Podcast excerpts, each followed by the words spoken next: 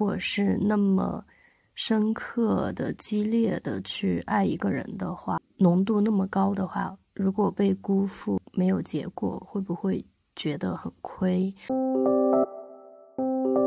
在那个酒店大堂里面狂哭，哭的那个酒店的那个前台都懵了。我们交谈，然后拥抱。我对他说：“我爱你。”他说：“先爱你自己。”我爱你是。我是主语，对，要记住这件事情。如果我没有了，如果我被消解了、被牺牲了、被隐形了，那是谁在爱呢？然后我会觉得，爱上一个人会随着年纪的增长越来越难，因为。人会越来越自我，会相对来说会越来越封闭，因为一些固化的东西就很难去改变，而且会越来越在乎自己。都会感觉到一种极致的快乐，就是那种快乐就要就像被剧烈摇晃的可乐，就是要冲出来要。要喷涌而出。Hello，欢迎收听正常人，我是主播一月。今天是我个人 solo 的一期，就看了姜思达采访曾轶可的那期节目，还挺有感触的。就是他不是问了曾轶可一个问题吗？爱一个人可以爱到为他去死吗？曾轶可的回答是可以，我还挺惊讶的。曾轶可。问姜思达可不可以，然后他的回答是不行，不太行。然后就甚至是问他以前有没有过，他也说不太有过。他们进一步就聊到了，如果是那么深刻的、激烈的去爱一个人的话，浓度那么高的话，如果被辜负或者是怎样，会没有结果，会不会觉得很亏？当然，可能在那个当下是会感觉到委屈或者后悔的，但是在一个更长的时间段里面去看的话，其实爱的勇气和那种浓度是最珍贵的，那个结果已经不重要了。但是可能我就觉得我是像姜思达这样的人吧。如果你现在问我可不可以爱一个人，为他去死，应该是，呃，今后也都不可能了。但是那种说可以爱一个人，为他去死的这种人，嗯，一般来说他不是能量特别的充足，就是被保护的比较好，就是没有太经历过特别严重的一些情感的创伤吧。当姜思达说出他不能够做到的时候，我有点难过，就是为他也为我自己。我感觉我跟他是嗯一样的人了。现在，但是我曾经是有过的，曾经是嗯可以爱到去死的那种，就可能在初恋的时候吧。当然，现在已经就是已经不爱了，因为我初恋也是。节目的听众了，所以我虽然我不确定他会不会听，但万一他听到呢？就是总之呢，现在不爱了，就也不要引起误解。但是曾经确实是，嗯，就是分手的时候，我曾经很多次想过从那个呃楼上跳下去，就是有那种冲动。虽然我知道我不会那么做，但是那种感觉怎么形容呢？就是那是我。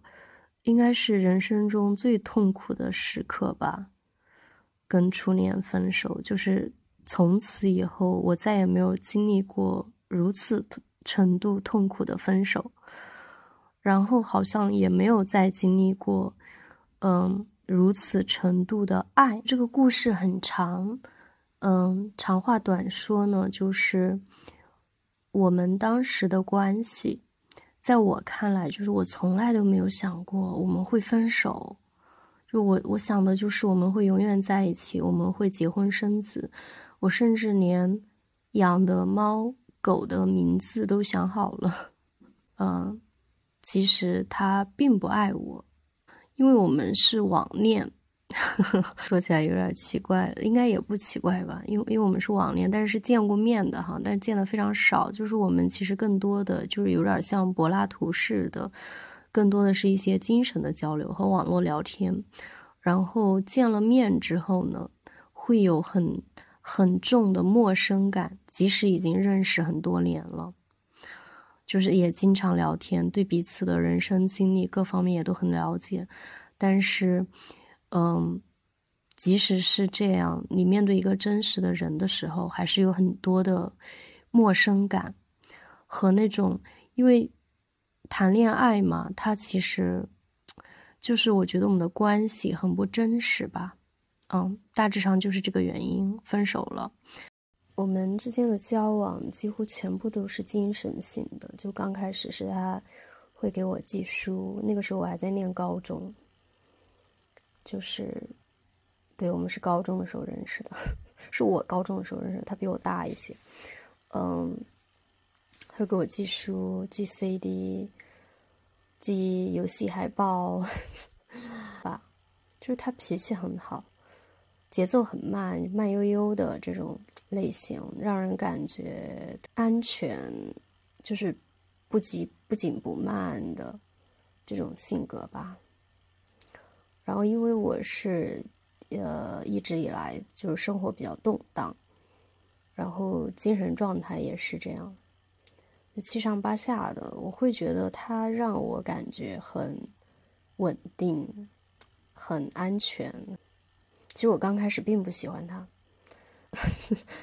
就是因为其实这种性格的我就不太会喜欢这种性格的人吧。然后，呃，是慢慢的、慢慢的，我发现就是以一个非常正常的朋友相处的，我们是就是因为时间久了就会产生很多信任。然后我记得有一年，应该是高中毕业了，我在我一个呃武汉的一个朋友的宿舍里面，他那个时候还在上学，我在他的宿舍里面跟他挤在一个一米二的那种床上面，特别特别热，武汉的天气火炉，只有一个很小的风扇，然后他给我寄了杨德昌的电影，然后我跟我的朋友。一起挤在那张小床上面看依依，嗯，就很悲哀的是，那个时候我感觉我就已经能看懂依依了，嗯，就是我觉得我们之间的交往在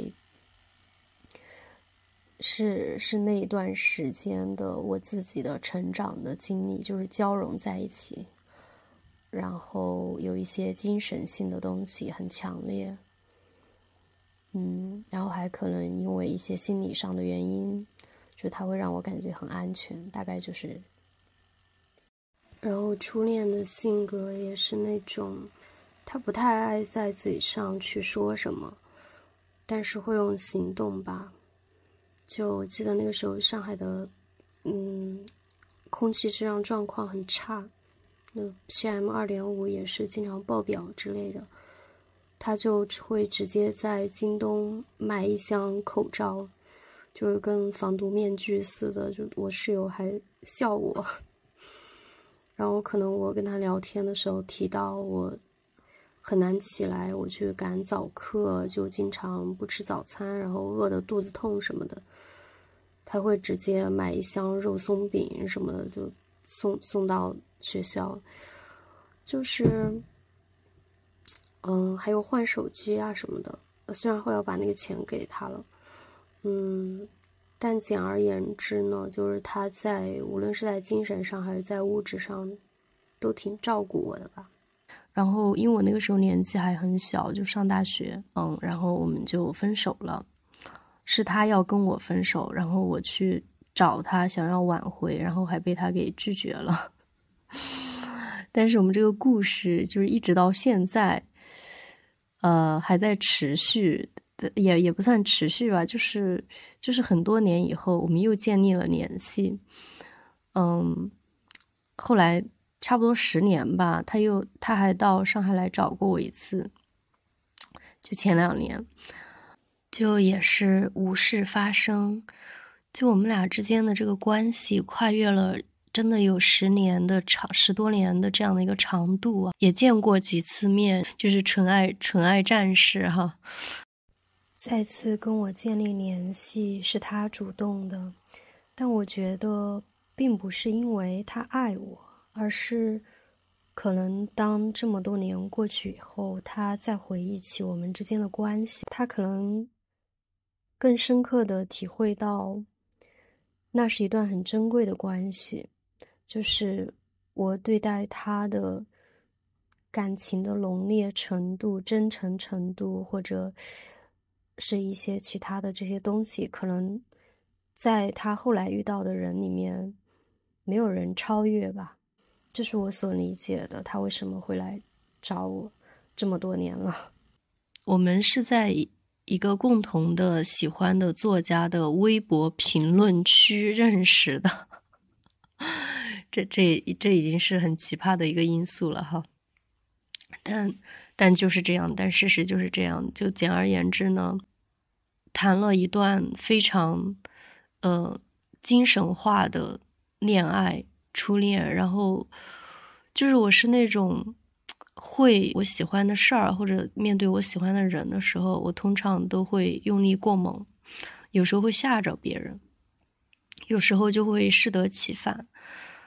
嗯，所以当一切破碎的时候，对我的打击就会比较大。然后加上那个时候又很年轻，年纪很小，非常长的时间都没有走出来。我还记得我在我们学校那个那个操场上面，那个时候还看什么《甄嬛传》，那个数砖的那个端妃，就是每天数砖。我觉得我就跟他一样，我就每天数，在那个操场上转圈儿，走来走去，走来走去，然后数那个。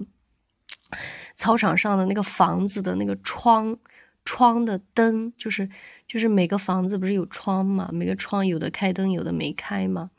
我就一边在那个操场上边转圈儿，一边数有多少扇那个窗子是开着灯的，就是一个非常荒谬的。我记得我去一个北方城市找他，嗯，现在还能记得的。非常清晰的片段是，呃，我一个人住在酒店里面，他就我们俩见面了，聊了这个事儿，就是我我就想复合嘛，我就想争取一下，但是他没有这个意思，就是他拒绝了我，然后后来他就骑着一辆自行车就走了，我就站在酒店的门口看着他。骑着一个自行车离开，就我到现在还记得，他应该是穿了一件蓝色的衣服，就是在我眼前一点点消失。然后我就，嗯，年纪太小了，就是心灵特别脆弱。我觉得应该现在我也是这么脆弱吧，就是在那个酒店大堂里面狂哭，哭的那个酒店的那个前台都懵了，就一边哭一边瘫在地上。很很窘迫，很窘迫，就是很窘迫的往事。嗯，应该我们走在一个乌漆嘛黑的一个街道上边，很昏暗，灯光几乎是没有，好像有树。嗯，然后很黑，我们交谈，然后拥抱。我对他说：“我爱你。”他说：“先爱你自己。”哇，就是嗯，就以前我是觉得很多的语言，或者说那种什么撕心裂肺啊，什么呃夜不能寐啊，什么食之无味啊，就是这些。词语都太夸张了。但是可能在经历这件事的时候，我发现所有的这些描述在我的身上都毫不夸张，就是完全无法进食。呃，我从那个城市回来以后，嗯，就是在那一个夏天，应该是一个暑假，大学的时候去找他的。回来以后，我就几乎是没有办法吃东西，每一天就是喝粥，就连粥也不想喝。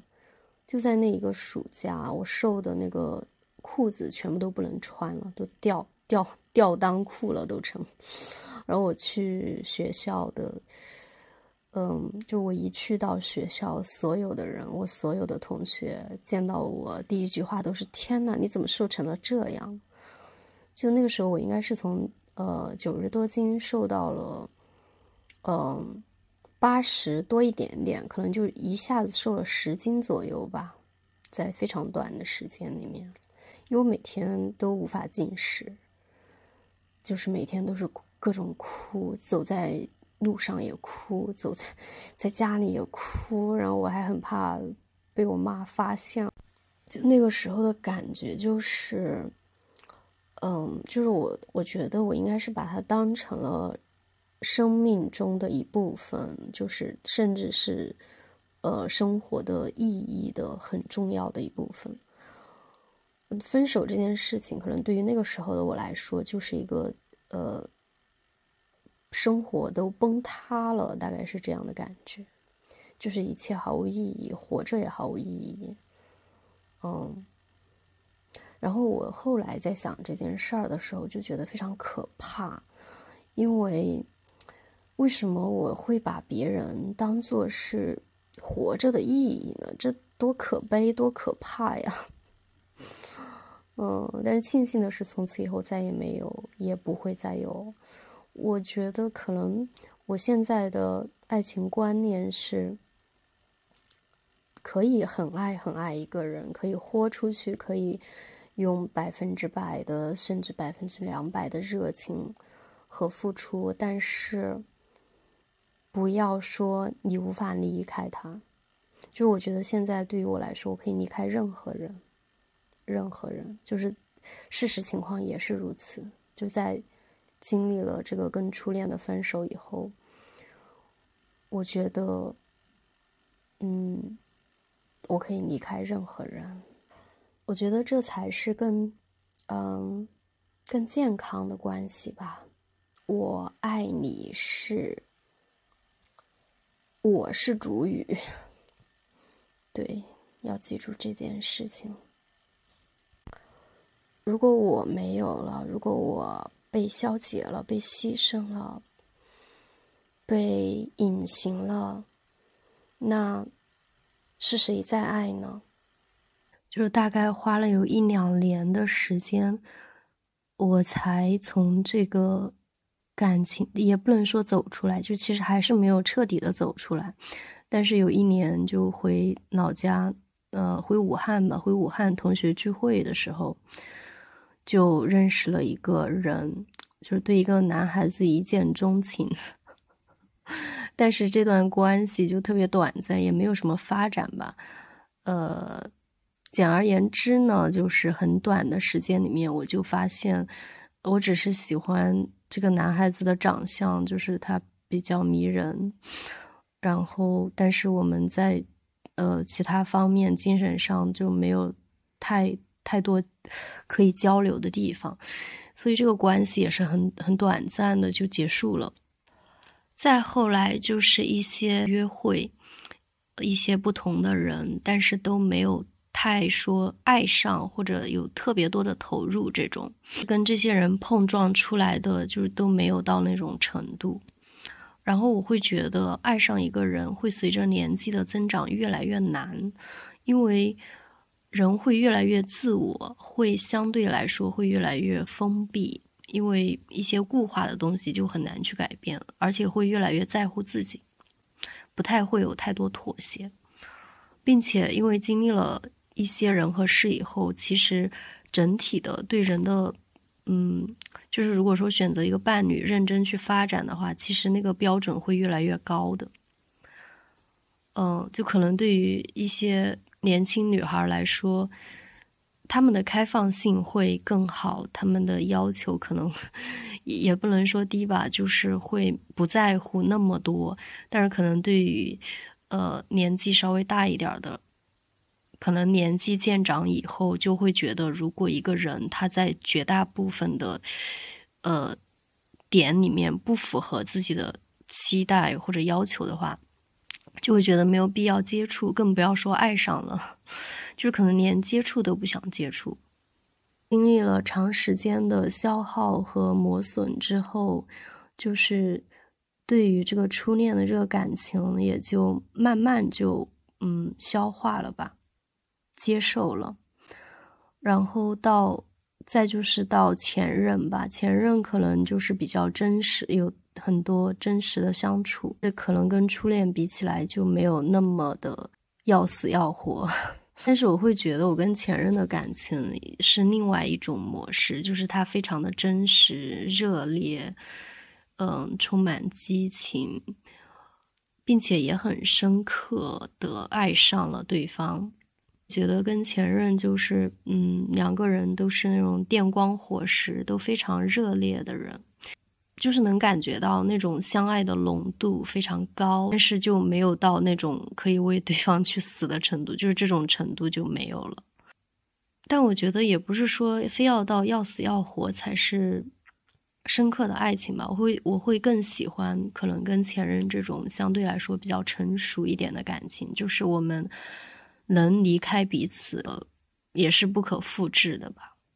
就是那种激情已经不可复制了。就一起经历了很多吧，跟就是一些生活琐事吧，柴米油盐的东西有很多，但同时又非常的浪漫，很有激情，然后也是有承诺和责任的。后在跟前任的所有的高光时刻里面，我觉得最不可思议的，和我会觉得，当我们拥抱的时候，就是在街头拥抱，彼此拥抱，然后，嗯，彼此搂着走路的时候，就这种非常小的细节里面。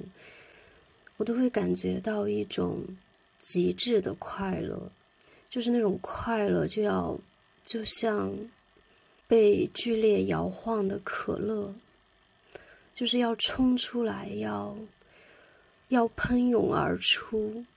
仅仅是拥抱和在街道上行走，就很少有人，也不能说很少有人，就是没有人吧，除了他。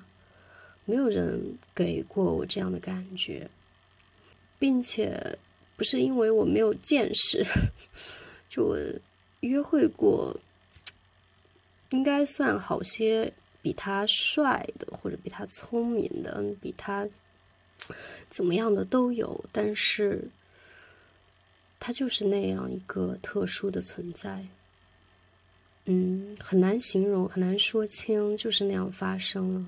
人真的可以被替代吗？我觉得不能。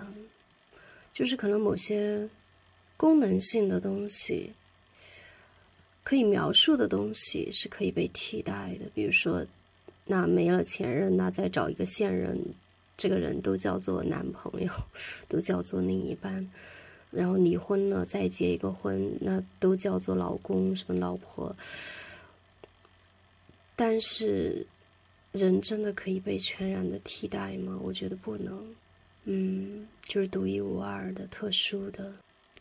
每一个爱过的人都是特殊的，都是唯一一个人。嗯，就是在这之后，我也是喜欢过一些人的。呃，尤其是其中一个，我发现我喜欢他的程度有点深的时候，我第一反应就是恐惧。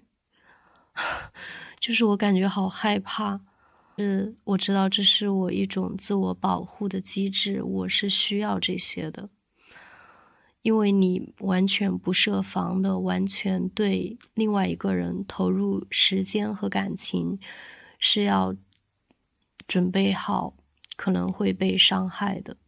那如果是一个能量比较低的人，就我会觉得现阶段的我是一个能量至少不够、不足够去承担被伤害的风险的人，所以我这种自我保护是必要的。也好，不管是什么人哈，你感觉到你已经没有办法百分之百的投入到一段感情之中，无法把自己完全交给另外一个人，无法为了爱的人去死，就是不要责备自己。因为你首先需要自己活下去。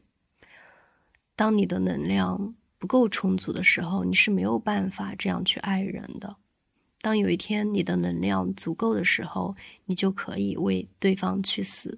就这只是一个说法，不是真的去死啊。就是说，呃，可以去爱到那种程度，可以让自己全然的投入到一段感情之中。我觉得首先还是要看我们是怎么理解爱情这个东西的。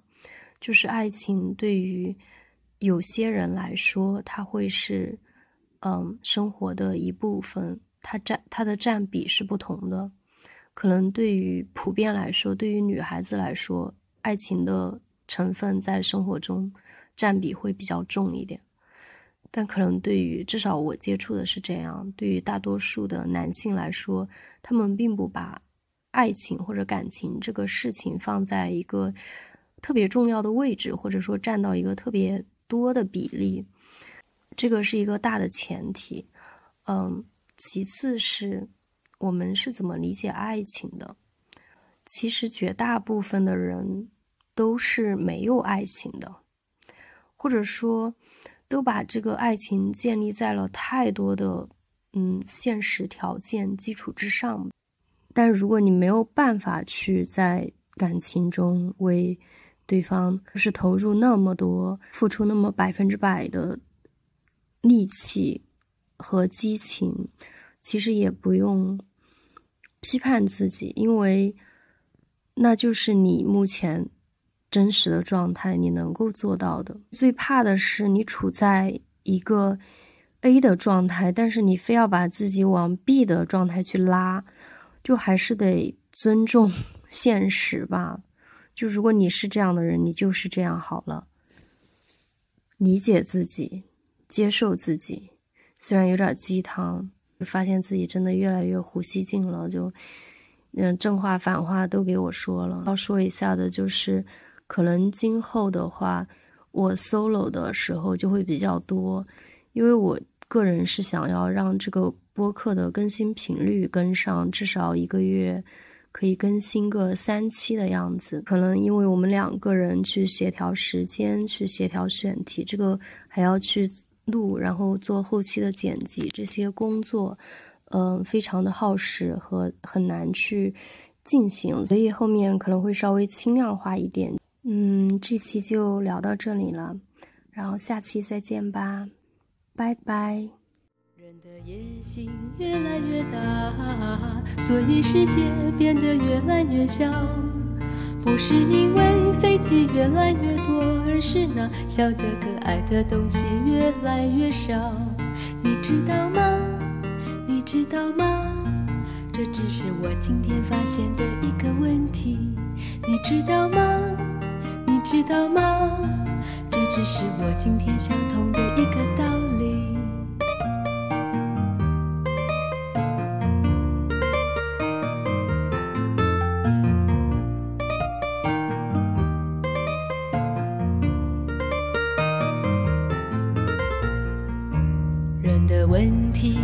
来越多，所以回忆开得越来越长。不是因为香烟越抽越多，而是那解决问题的人们越来越少。你知道吗？你知道吗？这只是我今天发现的一个问题。你知道吗？你知道吗？这只是我今天想通的一个道理。我们坐在一起，努力向现实淑女，不过是一场野人回忆。事事合乎逻辑，吹着水平拼命分析，其实是一场野人的回忆。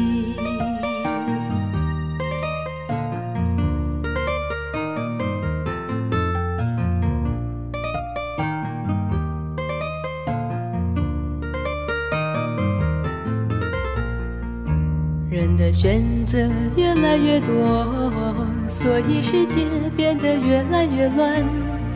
不是因为电视越做越大，而是那单纯可爱的东西越来越少。你知道吗？你知道吗？这只是我今天发现的一个问题。你知道吗？你知道吗？这只是我今天想通的一个道理。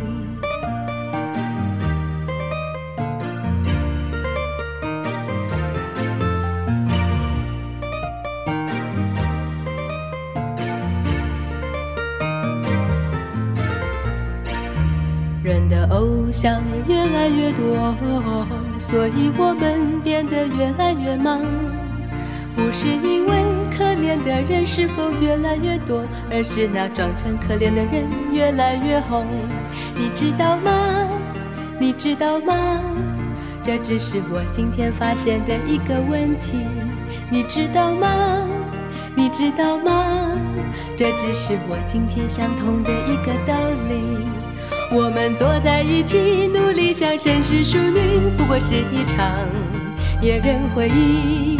事实合乎逻辑，吹着水平拼命分析，其实是一场野人的回忆。我们坐在一起，努力像绅士淑女，不过是一场野人回忆。事实合乎逻辑，吹着水平拼命分析，其实是一场野人的回忆。